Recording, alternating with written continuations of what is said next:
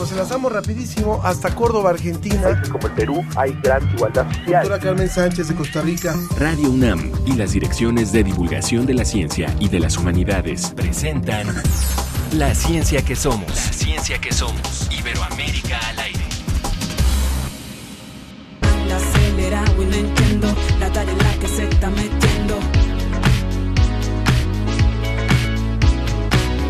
En la mano, las luces flashando, todos están bailando, el DJ calentando. Me dispongo a dar lo mejor en la pista y veo cómo me fijas la vista. A bailar me invitas luego de un buen rato. Empiezas bien, pero cambias el trato. Tal parece que me conocía, andaba suelto y las manos ese día. Ponte un freno, detente, yo quiero bailar, disfrutar del ambiente. La noche es joven, quiero relajarme, no pa' que tú vengas a propasarte, recogerte. Este grupo que estamos escuchando es un grupo cubano, es un dueto cubano. Y con esta música les damos la bienvenida a la ciencia que somos, Latinoamérica al aire. Nos da muchísimo gusto estar nuevamente a través de las diferentes señales que nos reciben, a través, por supuesto, de Radio UNAM. Y que, bueno, este grupo, La Reina y La Real, es un dueto de Cuba, como les decíamos, y que a través del rap promueven el empoderamiento de las mujeres y la lucha contra los roles de géneros. Yo soy Ángel Figueroa y como cada semana me da mucho gusto darle la bienvenida a mi compañera Ana Cristina Olvera. Hola Ana. Hola Ángel, me da muchísimo gusto saludarte esta mañana de viernes, ya listos muchos para disfrutar del fin de semana. Y bueno, les queremos agradecer a todos los que nos escuchan por Radio UNAM, pero también a través de las redes sociales. Ya saben que estamos en transmisión en vivo por Facebook. Y también queremos aprovechar para saludar a nuestros amigos de Radio UAT de la Universidad Autónoma de Tamaulipas, que cada domingo a las 10 de la mañana nos retransmiten este programa. Y hoy queremos recordar y dedicar este programa a nuestro compañero Esteban Estrada, el compañero de la Dirección General de Divulgación de la Ciencia, pionero en la incursión de la radio en, en la dependencia, creador, productor sonoro para el Museo Universum, quien también inspiró en gran medida o motivó la construcción, la adecuación de una cabina de audio, desde donde normalmente, como ustedes recordarán, antes de la pandemia, pues transmitíamos la ciencia que somos ahí en las instalaciones de Universum. Así es que un saludo para su familia, descanse en paz.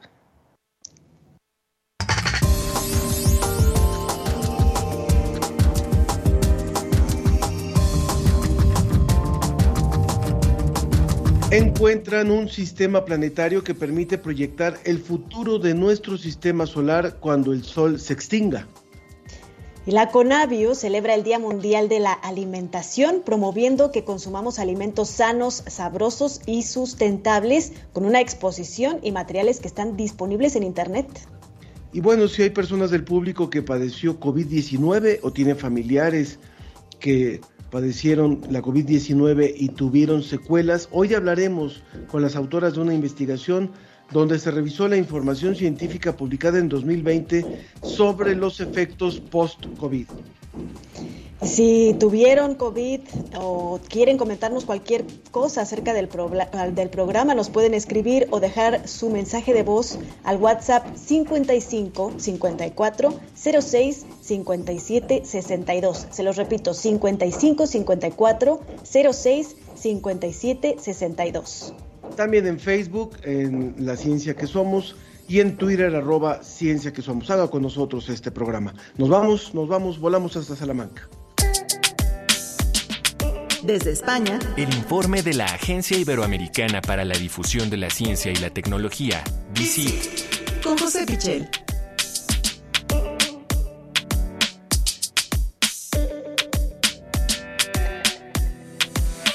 Querido José, me da mucho gusto darte la bienvenida a nombre del equipo de la ciencia que somos. Antes que nada, y aprovechando que hace mucho que no te preguntamos cómo está ahora la situación en España, en México por lo menos se está dando un retorno ya importante a las actividades, a los espacios. ¿Qué está pasando allá en España? Hola Ángel, ¿qué tal? Muy buenos días para vosotros, buenas tardes ya aquí en España donde tenemos una situación, bueno, bastante, bastante positiva, bastante tranquila dentro de, lo que ha sido la pandemia. Eh, tenemos una incidencia ahora mismo que, nos sitúa en, un nivel de preocupación eh, bastante bajo. en torno a eh, unos 40 o 40 y pico casos por 100.000 habitantes a 14 días. Eh, lo cual, bueno, pues mm, ya te digo, es unos niveles mm, quizá que solo se pueden comparar con justo el final del, confinamiento en 2020, Así que son datos eh, bastante buenos. Y en cuanto a lo que es la vida de, la gente, las restricciones prácticamente se han eliminado todas, salvo eh, la mascarilla en lugares interiores. La mascarilla en interiores eh, se mantiene. Lo que pasa es que, claro, en la práctica, al haberse suprimido muchas otras restricciones, pues tampoco se utiliza en, exceso, ¿no? Pero bueno, yo creo que podemos estar eh, satisfechos. El nivel de vacunación es eh, muy alto entre la población y creo que eso se está notando bastante. Bueno, pues muchas gracias por esto y vayamos, vayamos a la, información. No sé si tú tengas pensado vivir unos 5 mil millones de años. Si tienes pensado o alguien del público tiene pensado vivir eso, bueno, debe de estar preocupado porque ¿qué va a pasar dentro de 5 mil millones de años? Cuéntanos.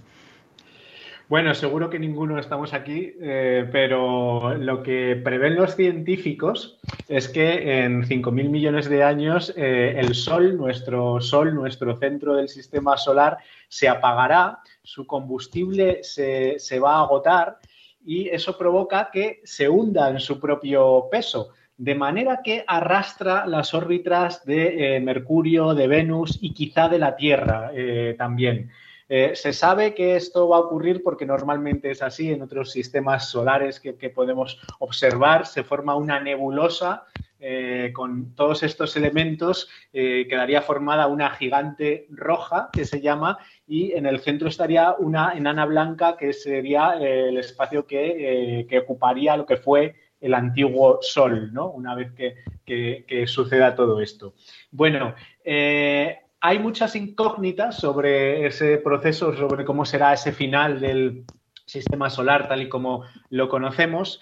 Y eh, la novedad que, traemos en una noticia en DICIT es que eh, científicos de un proyecto internacional, entre ellos eh, algunos del Instituto de, Astrofísica de Andalucía, de aquí de España, han encontrado un sistema solar muy parecido al nuestro en el que podemos ver reflejado un poco cuál será ese futuro dentro de 5.000 millones de años. Eh, resulta que en estos momentos tiene eh, formada o lo que, lo que han observado, no es en estos momentos, sino lo que, lo que se puede observar es esa enana blanca con una estrella que sería eh, aproximadamente el tamaño de un 60% de lo que es nuestro Sol y que estaría acompañada de un planeta que sería como un 40% más grande de lo que es Júpiter, eh, el planeta más grande de, nuestro sistema solar. ¿no? Eso eh, permite deducir una de esas incógnitas que es si los planetas se mantendrían después de que eh, el Sol comienza a extinguirse, a apagarse. ¿no? parece que este indicio indicaría que sí, que los planetas que orbitan pueden seguir existiendo y eh, desde luego es muy interesante observar eh, ese, paralelismo que puede haber con nuestro sistema solar y es una observación eh, extraordinariamente rara porque podemos imaginar las distancias a las que estos se producen, la dificultad que tiene con nuestros medios que son muy avanzados, pero no lo suficiente como para llegar a ver algunas cosas todavía. Y ha sido posible gracias a la alineación de ese sistema solar, de lo que estamos viendo, con una estrella más lejana. ¿no? podemos imaginar ese contraluz que permite eh, que nuestros telescopios desde la Tierra pues hayan realizado esa observación. Así que resulta muy interesante y eh, resulta interesante proyectar eh, esos datos que se están obteniendo, que están obteniendo los astrónomos, a cómo será ese final del sistema solar en el que ninguno de nosotros estaremos y quién sabe si, si el ser humano puede llegar a ese momento, probablemente tampoco, probablemente hayamos migrado hacia otro sistema solar, no, no se sabe qué, podrá ocurrir dentro de tantísimo, tantísimo tiempo. O nos acabamos unos a otros antes, a lo mejor. Probablemente. Es muy interesante, José, sobre todo porque incluso en estos planetas gigantes, en las lunas de estos planetas gigantes que podrían sobrevivir, como lo dice esta observación, pues se especula que pueda haber vida, ¿no? Por sus condiciones de tener un océanos abajo de cortezas congeladas. Entonces, muy interesante lo que pueda eh, suceder con esta predicción de que podrían seguir existiendo incluso si se acaba el sol. Y bueno, y en, otras notas, eh, José, vemos cómo el cambio climático nos está afectando a todos, está afectando a los animales que se están extinguiendo, las especies de plantas también, pero hay un micromundo que también está siendo afectado y que además es muy importante porque, entre otras cosas, produce la mayoría del oxígeno que respiramos, ¿no? Así es, Ana. Eh, resulta casi irónico que, hablemos de ese hipotético futuro en el que seguramente ya no estará el, ser humano, eh, cuando mm, realmente lo que debemos preocuparnos es por este cambio climático que puede alterar tantísimo las condiciones del planeta y que, que al final los más afectados somos eh, los seres humanos. Y en ese sentido, como bien dices, quizá hablamos mucho de, de lo que nos concierne directamente en la Tierra, de si nuestros bosques, nuestros campos, campos eh, se van a ver afectados de una manera o de otra, pero desde luego eh, el equilibrio del planeta depende en gran medida del mar y eso eh, quizá no está tan estudiado o es una parte importante de lo que hay que, estudiar.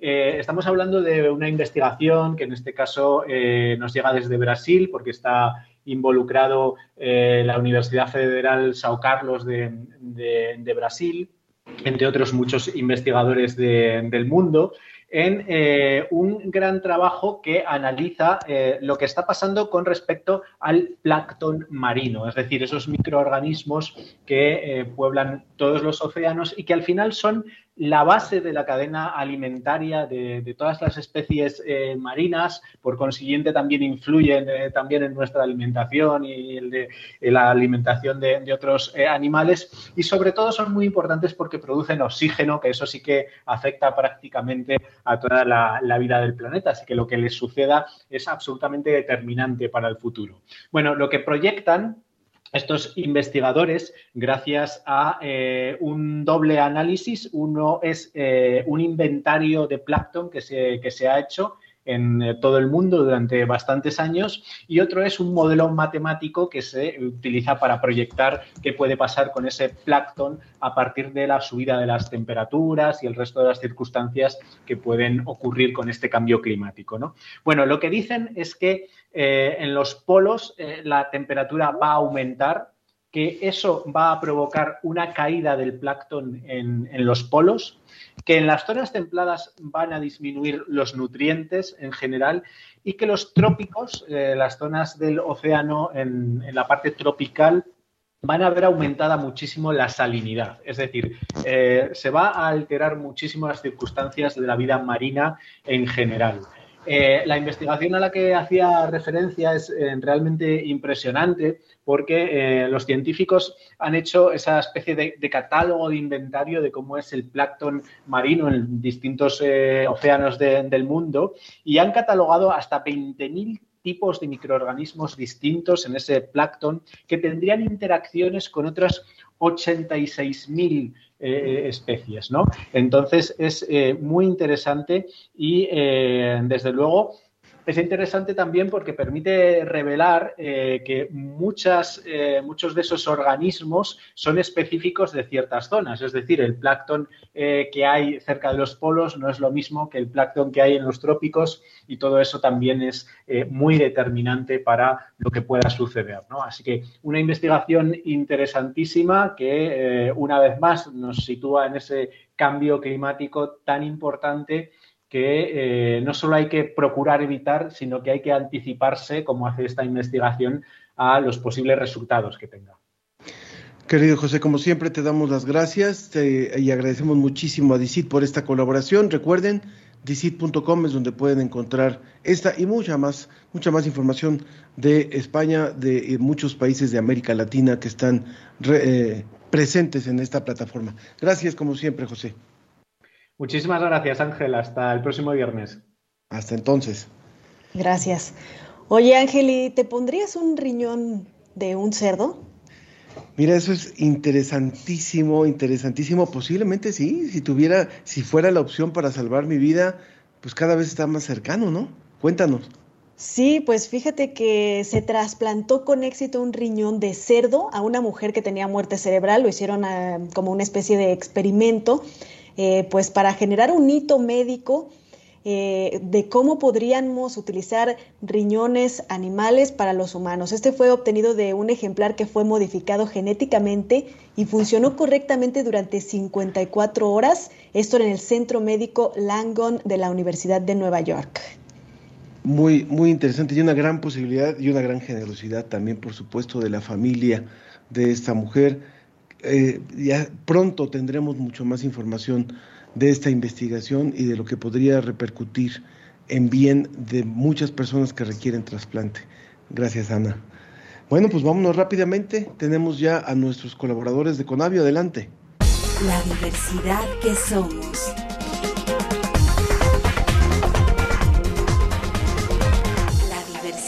que somos. Con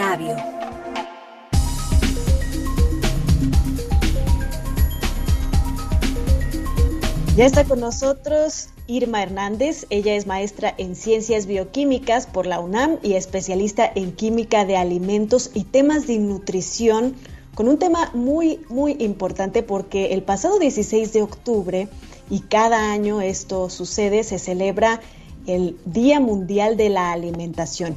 Y bueno, Conavio lo quiere festejar recordándonos que pues una alimentación sana nos puede servir incluso para defendernos de enfermedades como la COVID-19 y tienen una, una serie de productos ahí en Conavio para poder orientarnos de cómo alimentarnos mejor. Muy buenos días, muchas gracias por estar con nosotros, Silvia. Buenos días, es un gusto estar con ustedes hoy. Cuéntanos, ¿qué es lo que tiene Conavio para ofrecernos, para guiarnos en esta alimentación saludable? Claro, con gusto. Para empezar, vamos a decir por qué es importante ¿no? la alimentación saludable. Se escucha en todos lados, está de moda, lo vemos en Facebook, Twitter, todos lados. Pero ¿por qué realmente? Siempre nuestra nutrición depende de varios factores, no nada más de la alimentación, del factor genético, fisiológico, la educación, nuestros hábitos pero está súper comprobado ya científicamente que cómo nos alimentamos influye directamente en nuestra nutrición.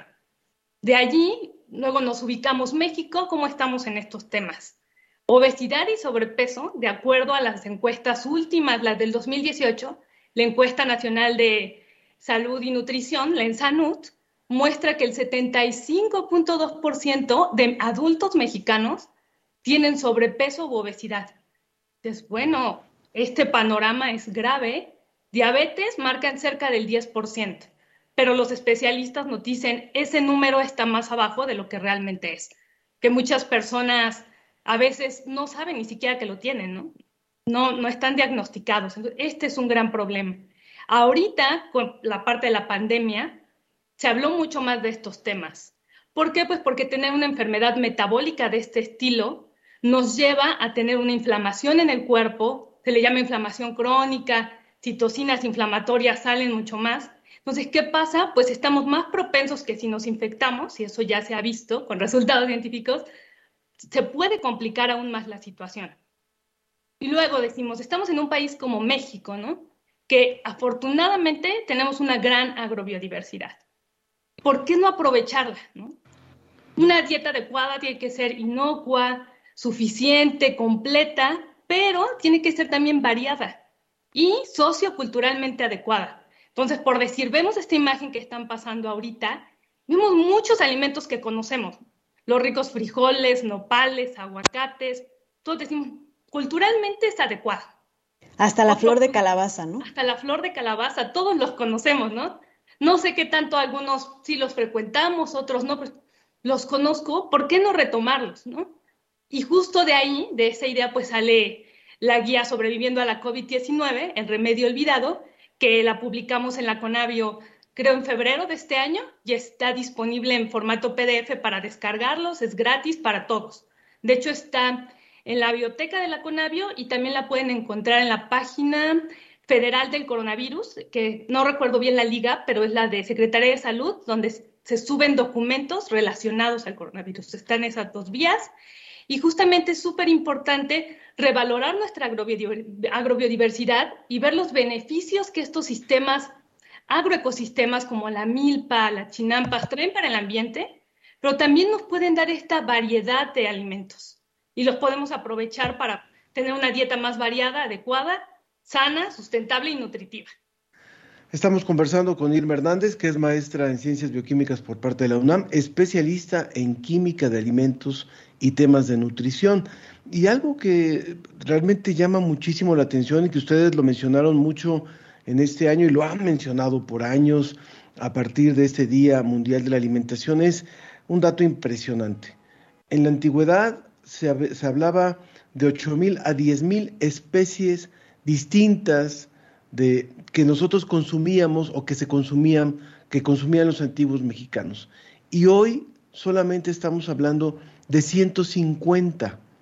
¿Qué ha representado esto? Y tú, tú hablabas, Irma, de, de la importancia de la alimentación en la nutrición, y eso creo que es evidente, pero hablemos también de la importancia de la alimentación en la salud o en la ausencia de enfermedades, en la energía de un país completo, o sea, 128 millones de personas comiendo nada más 150 diferentes alimentos cuando hay una diversidad de tamaño, ¿qué representa? Sí, para datos, para iniciar, México es uno de los centros de origen y diversidad. Esto quiere decir que aquí se originaron o se diversificaron diversos productos, como ejemplo cultivos de maíz, frijol, amaranto, calabaza. Y quien ha hecho todo ese trabajo de la domesticación y, esta parte han sido los campesinos, que día a día van y recogen, ay, este fruto me gustó, ¿no? Este cultivo me gustó, ya sea porque resiste a la came, que no se caiga el maíz cuando hay viento, porque les gustó el tamaño, es más fácil cosecharlo, el sabor les gustó más. Entonces, todo este trabajo es un trabajo de muchísimos años. Y el hecho de que no se fomente su consumo, su cultivo, hace también que esa diversidad se pierda. Como se mencionaba, hay cerca de 59 razas nativas de maíces. Toda esa diversidad es una diversidad genética, o sea, si los vemos físicamente, ay, son distintos, ¿no? Uno más grande, otros colores, qué bello, ¿no? Pero también genéticamente hay diversidad. Y a la larga, esta diversidad genética nos puede servir como un seguro versus el cambio climático porque a veces son variedades que ya están adaptadas a ciertas, a ciertas condiciones ambientales específicas. Es algo que tenemos y no debemos de perderlo, tenemos que aprovecharlo. Y en cuanto al otro tema de cómo se ha sesgado la alimentación, claro, ahora se ha aumentado todos los procesados, pero también los cultivos, lo clásico, ¿no? Sí, que en México se consume mucho arroz, no está mal. Cada vez consumimos menos diversidad, pero tenemos que voltear a ver todo lo demás. Tenemos frijoles, pero no nada más un frijol, tenemos muchos frijoles, tenemos quelites, cerca de 350 especies que se consumen como quelites. Como ya mencionaba Ana, flor de calabaza, pero también están las guías de la calabaza. Conocemos los romeritos, pero también está la chaya, ¿no? Entonces tenemos que arriesgarnos un poco más a comer cosas que a lo mejor no sabemos ni cómo se cocinan, ¿no? O que cómo se limpian. dices, ay, ¿esto qué es, no? Más vale probarlas e incluso al productor o el que lo está vendiendo te puede guiar, o sea, con confianza uno le puede preguntar, ¿no? Esto, ¿cómo se cocina? ¿Qué, debo hacer? ¿Qué me recomiendas? Y sí nos va a ayudar a tener una alimentación más variada, adecuada y justamente también aterrizando nomás más en el tema de la COVID-19, no hay un remedio, no hay no es, ay, este alimento es el que te va a ayudar, ¿no? Que te va a curar, un suplemento alimenticio. Que dice, con esto no te va a dar, eso no hay. Pero sí la elección de la dieta que hacemos día con día nos va a ayudar a que nuestro sistema inmune funcione lo más adecuado, ¿no? Eso sí hay información científica que dicen, eso sí está relacionado.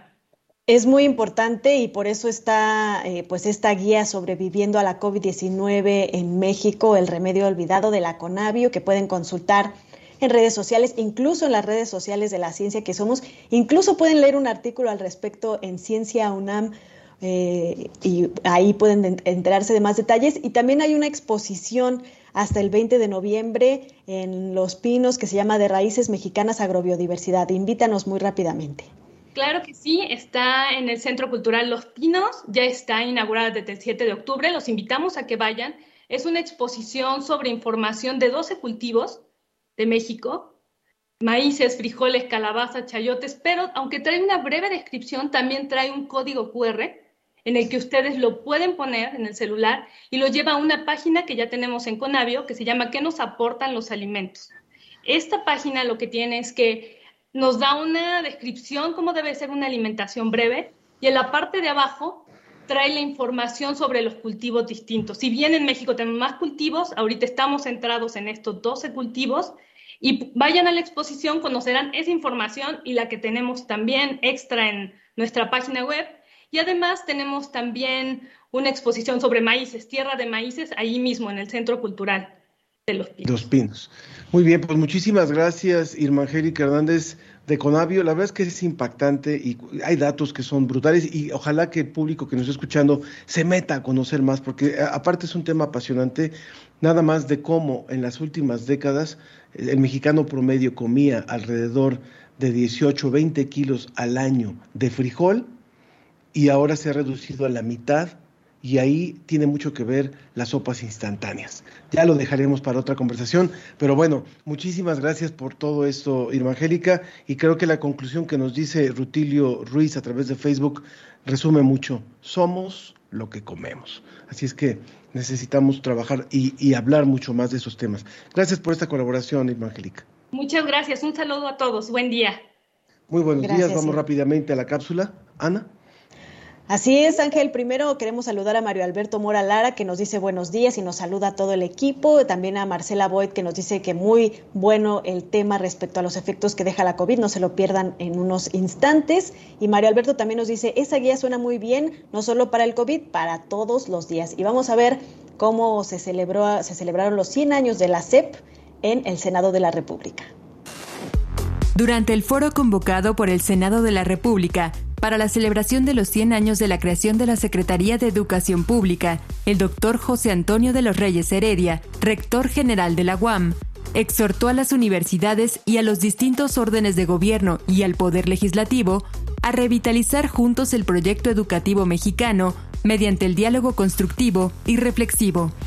El rector general de la UAM destacó algunos componentes de vinculación entre el momento fundacional de la Secretaría cuando José Vasconcelos impulsó la creación de la educación pública nacional, con el presente, señalando similitudes como la industrialización creciente, un cambio tecnológico acelerado y un escenario político cambiante y complejo. Entre los desafíos que fueron señalados en el encuentro está promover la garantía de acceso y permanencia en los estudios superiores, pues actualmente 60% de los jóvenes de nuestro país no accede a este nivel educativo. Además, este avance en la cobertura debe realizarse con un enfoque de equidad que garantice que los segmentos de la población que enfrentan más dificultades sean apoyados en forma decidida y permanente. Para la ciencia que somos, desde WAM Radio. La ciencia y sus respuestas están sobre la mesa.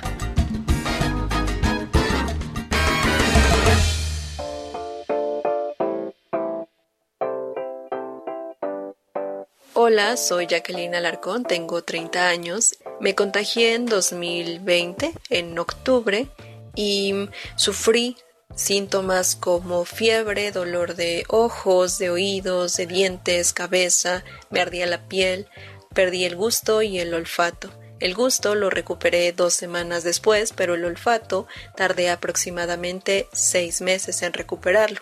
Aún ahora no percibo ciertos olores y de pronto tengo olores fantasma. Soy César García, tengo 25 años. Padecí de COVID en diciembre del 2020. Me dedico a la atención prehospitalaria. Soy paramédico en los turnos nocturnos. Fueron aproximadamente desde esa vez hasta que me sentí completamente bien.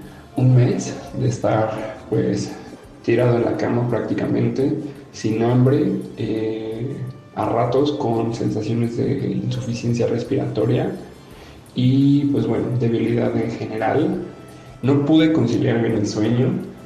Semanas después de ese mes cumplido, yo a ratos sentía ardor en el pecho, sobre todo en las noches, y en ocasiones igual falta de eh, oxígeno o dificultad para respirar. En la actualidad ya no he sentido yo alguna consecuencia a raíz de esto. Hola, soy Patricia Oseguera Zabaleta. Mi edad es de 56 años. Eh, yo empecé el 30 de octubre con COVID. Después de meses se me empezó a caer el cabello. Este, pero así, demasiado, demasiado. También dolor de la parte baja de la espalda a la distancia de los riñones también me hice estudios porque empecé a sentirme rara cuando yo no tenía problemas de salud. Ya había escuchado que otras personas tiene, este, habían salido con diabetes, que no sé si sea parte de las secuelas o sea porque así me tocaba, ¿no? Porque realmente yo me cuido mucho en mis alimentos. Por eso sí dudo que, que sea por mí, sino que yo pienso que podría ser parte de las secuelas. Hola, me llamo Junue Vivanco, tengo 37 años. Me dio el bicho y la verdad fue, fue súper leve, pero sí he notado que cada mes hay ciertos días donde me siento como con súper poquita, poquita energía, mucho cansancio y a veces hasta como un poquito de fiebre, que no es perceptible, pero nada más como un cambio de temperatura. Hola, mi nombre es Laura Jiménez, tengo 36 años de edad. y me dio COVID en mayo del 2020, pues comenzaba la pandemia. Me dejó una pequeña bronquitis que con el neumólogo pues ya me ayudó a salir, ¿no? Adelante. Como secuelas me dan pues fuertes dolores de cabeza a veces, así muy feos. De plano me lastima la luz y de la nada. Cambios en mi periodo menstrual, eh, me dejó dolores de articulaciones como los que sufren de artritis.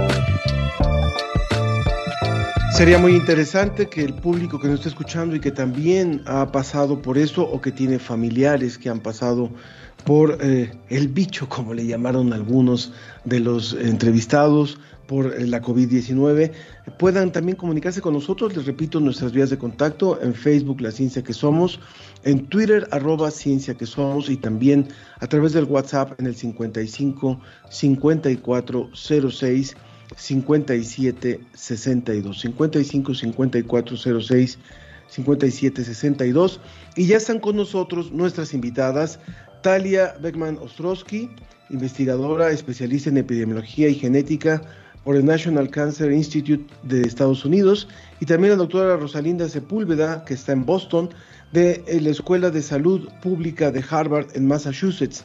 Muchas gracias a ambas por estar aquí con nosotros y poder compartir con el público de la ciencia que somos este tema, este tema fundamental que es, hay una buena cantidad de personas recuperadas que así se, así se menciona en, los, en, los, eh, eh, en las estadísticas, pero muchas veces nos olvidamos de las condiciones de esa recuperación y por eso era muy importante hablar con ustedes. Bienvenidas. Eh, ¿Quién inicia, Talía o Rosalinda? Venga, Talía. Bueno, muchísimas gracias por la invitación. Es realmente un honor este, estar en este programa que además llevo años y además, pues, eh, yo soy egresada de la UNAM de la carrera de medicina, entonces, pues, con muchísimo amor a la UNAM, ¿no? Eh, y bueno, pues sí, les platico de este estudio. Eh, nosotras empezamos a notar justamente hace un año más o menos, ¿no? Que justo en redes sociales la gente se quejaba y se quejaba ya me recuperé, pero me sigo sintiendo mal, ya me recuperé, pero me sigo sintiendo mal, ¿no? Entonces, eh, un grupo de, amigas investigadoras mexicanas en su mayoría por todas partes del mundo y gracias a esto de las redes sociales nos juntamos y quisimos resolver esta duda de a ver qué está sucediendo, qué síntomas hay, entonces eh, qué es lo que está reportado en la literatura y entonces lo que hicimos fue un metaanálisis que el metaanálisis lo que hace es juntar toda la literatura, volverla a analizar dar números cerrados y poder entonces encuadrar, ¿no?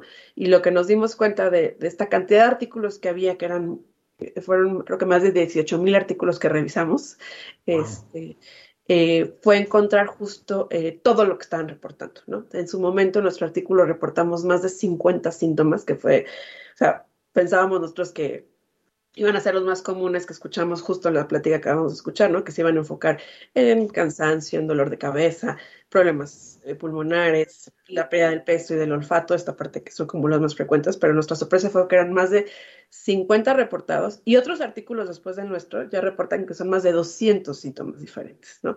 Entonces, y con esto por primera vez le podemos dar un número de cuánta gente después de recuperarse seguía sintiendo mal y el número que nos asombró en ese momento y a mí me sigue asombrando es que 80% de los recuperados sigue teniendo síntomas ya cuando oficialmente pasaron el cuadro agudo. Por, perdón, este, Ana.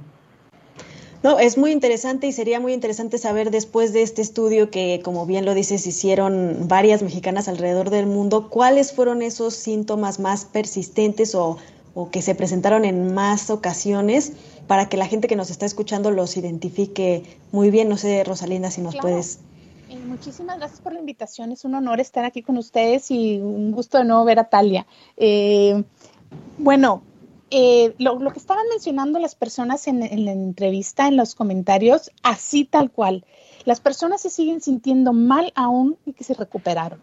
Lo más frecuente, hasta un 60% de las personas presentan fatiga, de ahí le sigue el dolor de cabeza, hasta un 40-45% de las personas. Un 30% más o menos mencionan algo que los autores llamaban eh, desorden de la atención, que incluye varios síntomas. Estamos hablando alteraciones en la memoria, alteraciones para seguir una frase y seguir el hilo en una conversación, eh, olvidos. Y esto es preocupante. Eh, de ahí le siguen otros síntomas que si bien no son tan graves, sí son muy molestos. La pérdida del cabello, hasta en un 25% de las personas. Y de ahí le seguían estos síntomas respiratorios.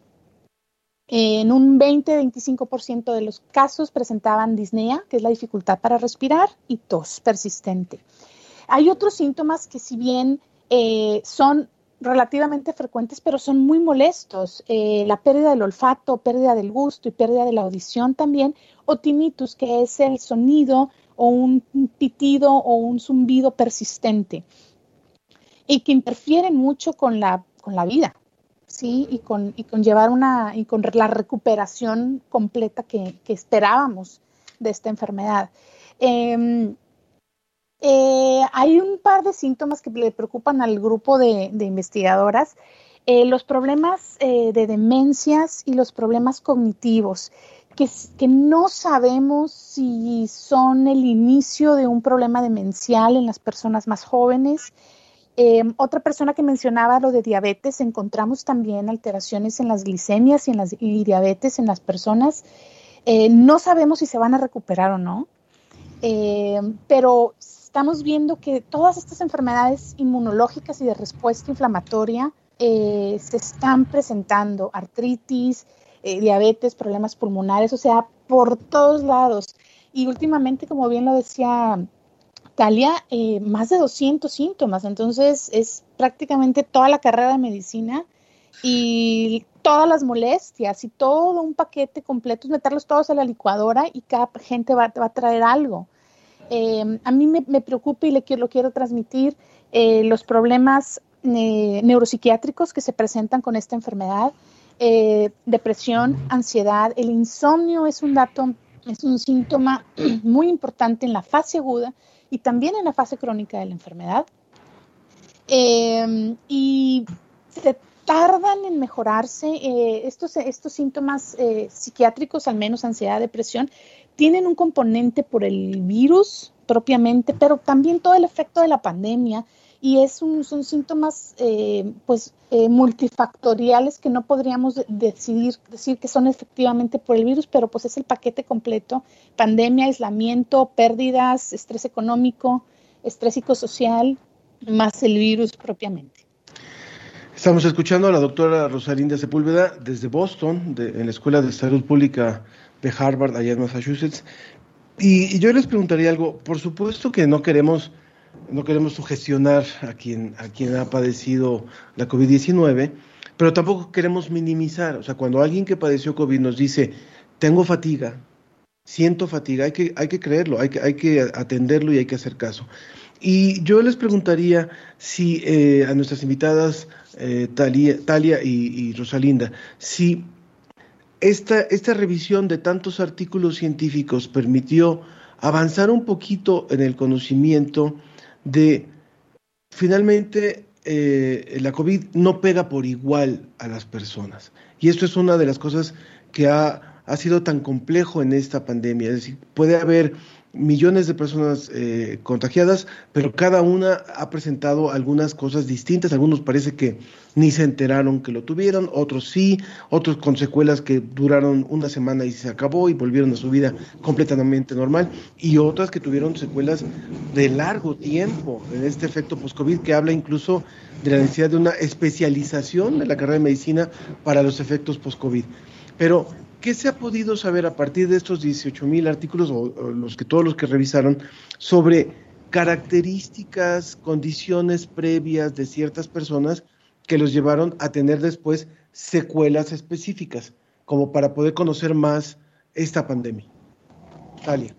Bueno, eh, en nuestro artículo lo que hicimos fue incluir, o sea, incluían, para empezar, todas las severidades, ¿no? Porque es una de las grandes preguntas, es, ¿solamente la gente que estuvo hospitalizada va a tener estos efectos?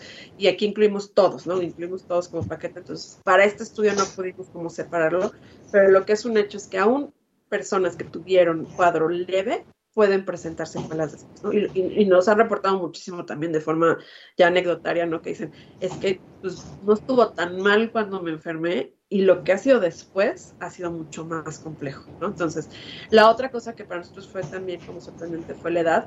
Pensábamos que al igual que, así como hay factores de riesgo para COVID muy determinados para que es a mayor edad, mayor eh, severidad para acabar en el hospital y demás, pero en esta cosa las secuelas no, vimos gente joven también presentándolo, ¿no?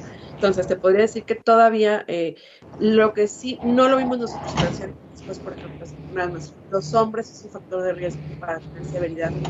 Del cuadro COVID agudo, pero parecería que el crónico es más para eh, todavía no se sabe parte todavía sigue siendo en muchos casos, y ha habido varios estudios que han intentado después como justo ver si los mismos factores de riesgo para COVID severo funcionan para COVID eh, largo, desde ahí podríamos discutir, ¿no? ¿Cómo le llamamos? Porque hay muchas definiciones y todavía no hay una clara. De hecho, eso fue nuestra, nuestras grandes discusiones a la hora de escribir el artículo. Y aún ahorita la OMS tiene una definición, eh, la CDC tiene otra. En México no hay una definición oficial, que eso sería importantísimo que ya México le pusiera nombre oficial a este fenómeno de secuelas post-COVID. Entonces, eh, para, para darle una respuesta concreta, no, hay algunos factores que sí sabemos que, por ejemplo, eh, mujeres, personas que tienen enfermedades autoinmunes, también parece que tienen eh, esta parte, como decía Rosalinda, ¿no? Parece ser que justo este, este sistema inmune y su relación con COVID lo que trae muchos de los efectos. Entonces, personas con antecedentes de, enfermedades inmunológicas también parece ser que tienen más secuelas, pero, pero todavía no se entiende bien, ¿no? Y todavía no podemos, así como claramente hoy en día podemos enumerar los factores de riesgo para COVID grave, todavía no podemos enumerar los factores de riesgo para COVID largo y por eso es que todos tenemos que cuidarnos todavía, ¿no? Ya estamos en un muy buen momento de la pandemia, ya parecería y esperemos que así sea que estamos viendo la luz. Creo yo que diciembre va a ser eh, el punto clave para ver qué sucede, ¿no? diciembre con las fiestas, con, con el estar juntitos todos en familia, sin Con la influenza, con la influenza también. Entonces creo que va a ser un momento clave para saber si realmente ya logramos este, mínimo en México, ¿no? Eh, pero mientras tanto hay que seguirnos cuidando porque por eso no hay que bajar todas las medidas todavía, por eso hay que vacunarse. Algo también muy interesante, salió después también, es que una de cuatro personas con COVID largo después de vacunarse mejoran sus síntomas, Entonces parecería que de los tratamientos, que la vacuna no solo funciona eh, como prevención de COVID, sino también hasta como tipo de tratamiento para COVID largo, ¿no? Entonces, eh, la invitación, si todavía no se vacunan, ya no lo duden, corren ya a vacunarse. Este, y, y, y, no crean que porque son jóvenes no va a pasar nada, porque no van a acabar en el hospital no va a pasar nada, porque no tienen factores de riesgo no va a pasar nada, porque de verdad hay gente, y un abrazo a todas las personas que nos están escuchando, que se le está pasando muy. Es muy importante esto que mencionas, Talia, sobre la vacuna y cómo pues también puede mejorar a esta situación del COVID largo o de pues este, estos síntomas extendidos después de la COVID o posteriores a, a la COVID.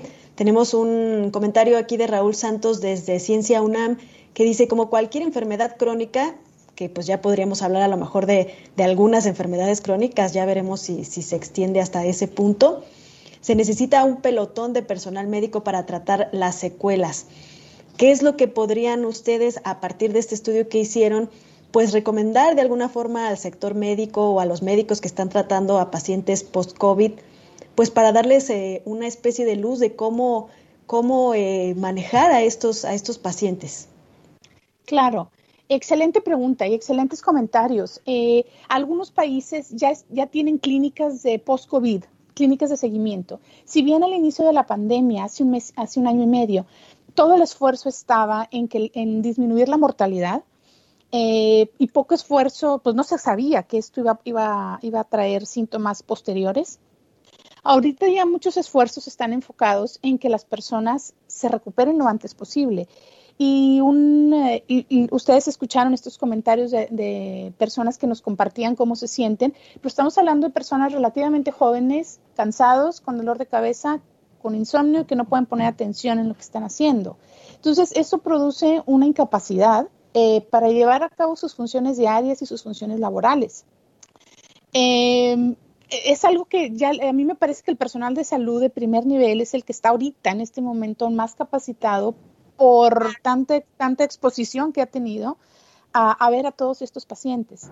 Em, eh, yo creo que pasando esta fase del COVID agudo y la urgencia sanitaria que vive, que vive México y el mundo, em, va, a tener que haber algunas clínicas de, recuperación y clínicas de, manejo post de la enfermedad. Algunos de los síntomas sí requieren de atención médica y sí requieren de rehabilitación, otros no, es solamente esperar estábamos viendo eh, que el pérdida del olfato, por ejemplo, puede tardar hasta nueve meses, eh, nueve o diez meses en, recuperarse, pero hay como que una esperanza de que se recupera, ¿sí? Eh, los problemas que estábamos viendo también de fibrosis pulmonar, también estaban viendo que varios meses después había una recuperación, a diferencia de las fibrosis pulmonares primarias. Los síntomas neuropsiquiátricos eh, son algo que todavía no sabemos si se van a quitar o no, por ejemplo pero que van va a requerir un apoyo multidisciplinario, eh, psicólogos, trabajadoras sociales, psiquiatras, en, atención a estos pacientes eh, para poderlos recuperar y mandar a, trabajar y volver a, su funcionamiento lo antes posible. Insistimos, vacunación. La mejor vacuna es la primerita que esté disponible. Eh, ahorita hay más estudios en estas vacunas que mil otras cosas que conocemos y que hay disponibles. Uso de cubrebocas es una medida fácil, barata, efectiva y la distancia. Si bien si vamos a estar con familiares y demás, pues no estorba nada traer nuestra mascarilla. Y es, parte ya de la costumbre. Eh, los niños nos han dado un gran ejemplo, que los niños se la ponen y andan con ella. Y tener un buen uso, el uso correcto y sistemático del cubrebocas y la vacunación es la que va a ser la clave para, para salir todos de esto lo antes posible. Estamos conversando con eh, Rosalinda Sepúlveda de la Escuela de Salud Pública de Harvard y con Talia Beckman, orgullosamente Ostrowski, de eh, eh, investigadora especialista en epidemiología y genética por la National Cancer Institute de Estados Unidos. Y bueno, nos dice Mercedes Salvador, excelente difusión de la ciencia, por favor den el título del artículo y la revista de las investigadoras. ¿En dónde, en dónde han publicado este, este artículo? Se publicó en la revista Scientific Reports. Este, si buscan en Google en inglés, ¿no? 50 efectos de COVID, more than 50 eh, symptoms of COVID, eh, lo encuentran. O sea, ahí les va a salir rápidamente. Les pasamos el link de todas maneras con mucho gusto por si lo quieren compartir ustedes. Este, Perfecto. Fuera para que lo compartan.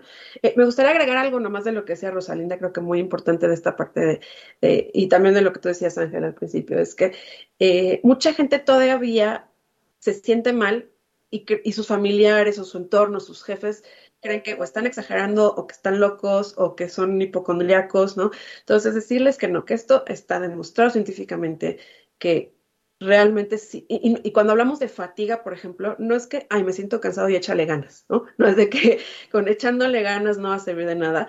Eh, Entonces, que tengan paciencia, que, que si realmente tienen síntomas que ya creen que no son lo normal, busquen ayuda, porque aunque como dice muy bien Rosalinda, la mayoría se recuperan sin ningún problema, eh, eh, también en el estudio encontramos complicaciones graves, raras por suerte, ¿no? Pero complicaciones raras como miocarditis, como lo mencionaba eh, también en, al principio de la entrevista, diabetes, como problemas pulmonares, que estos casos sí requieren atención médica y muy importante. Entonces, si algo no le suena bien, o sea, más allá de, ok, sí, no puedo respirar porque estoy cansado, pero, pero ya no es normal lo que estoy sintiendo, busquen ayuda médica.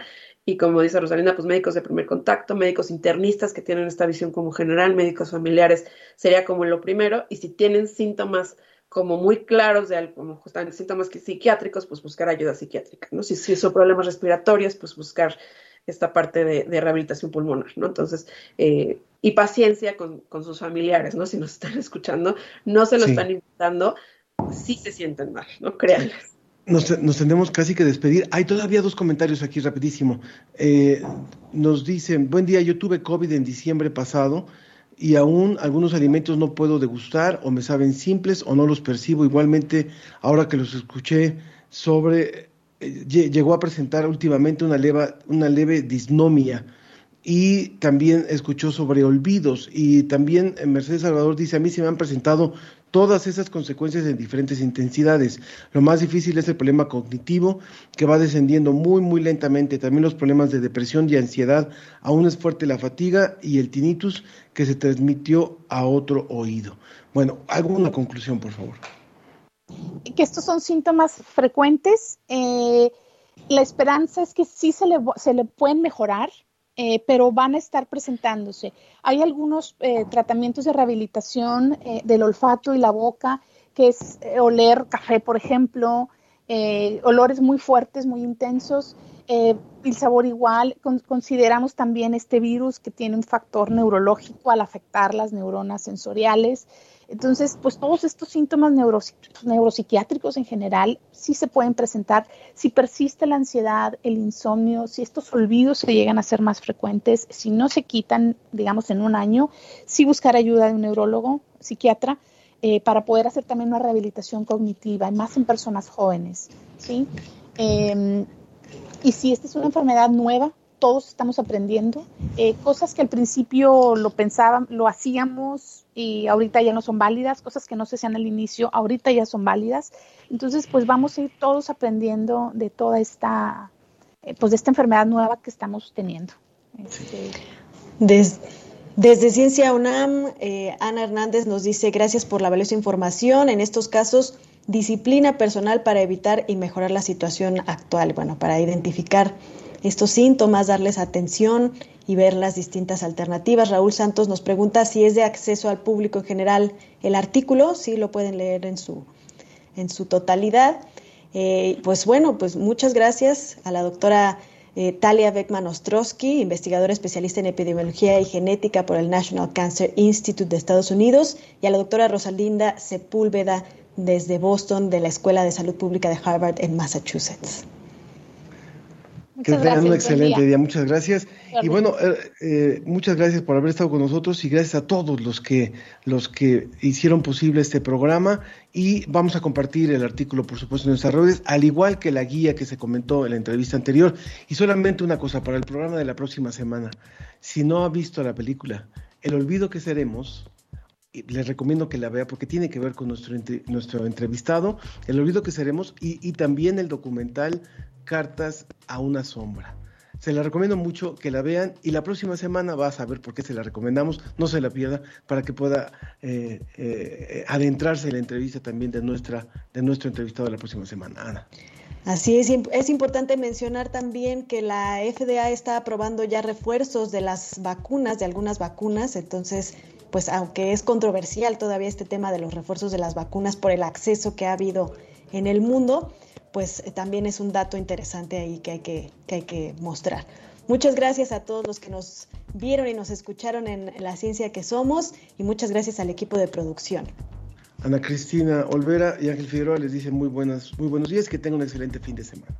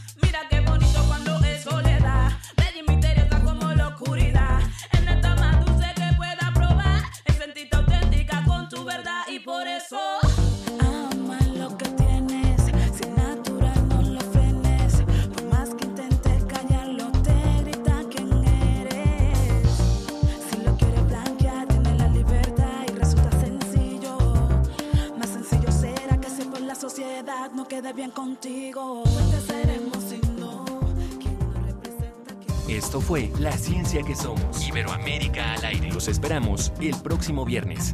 La ciencia que, la. Ciencia que, la ciencia que somos.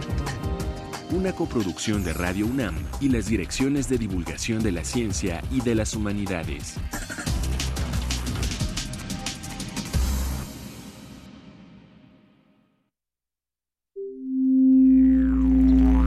...860 de AM...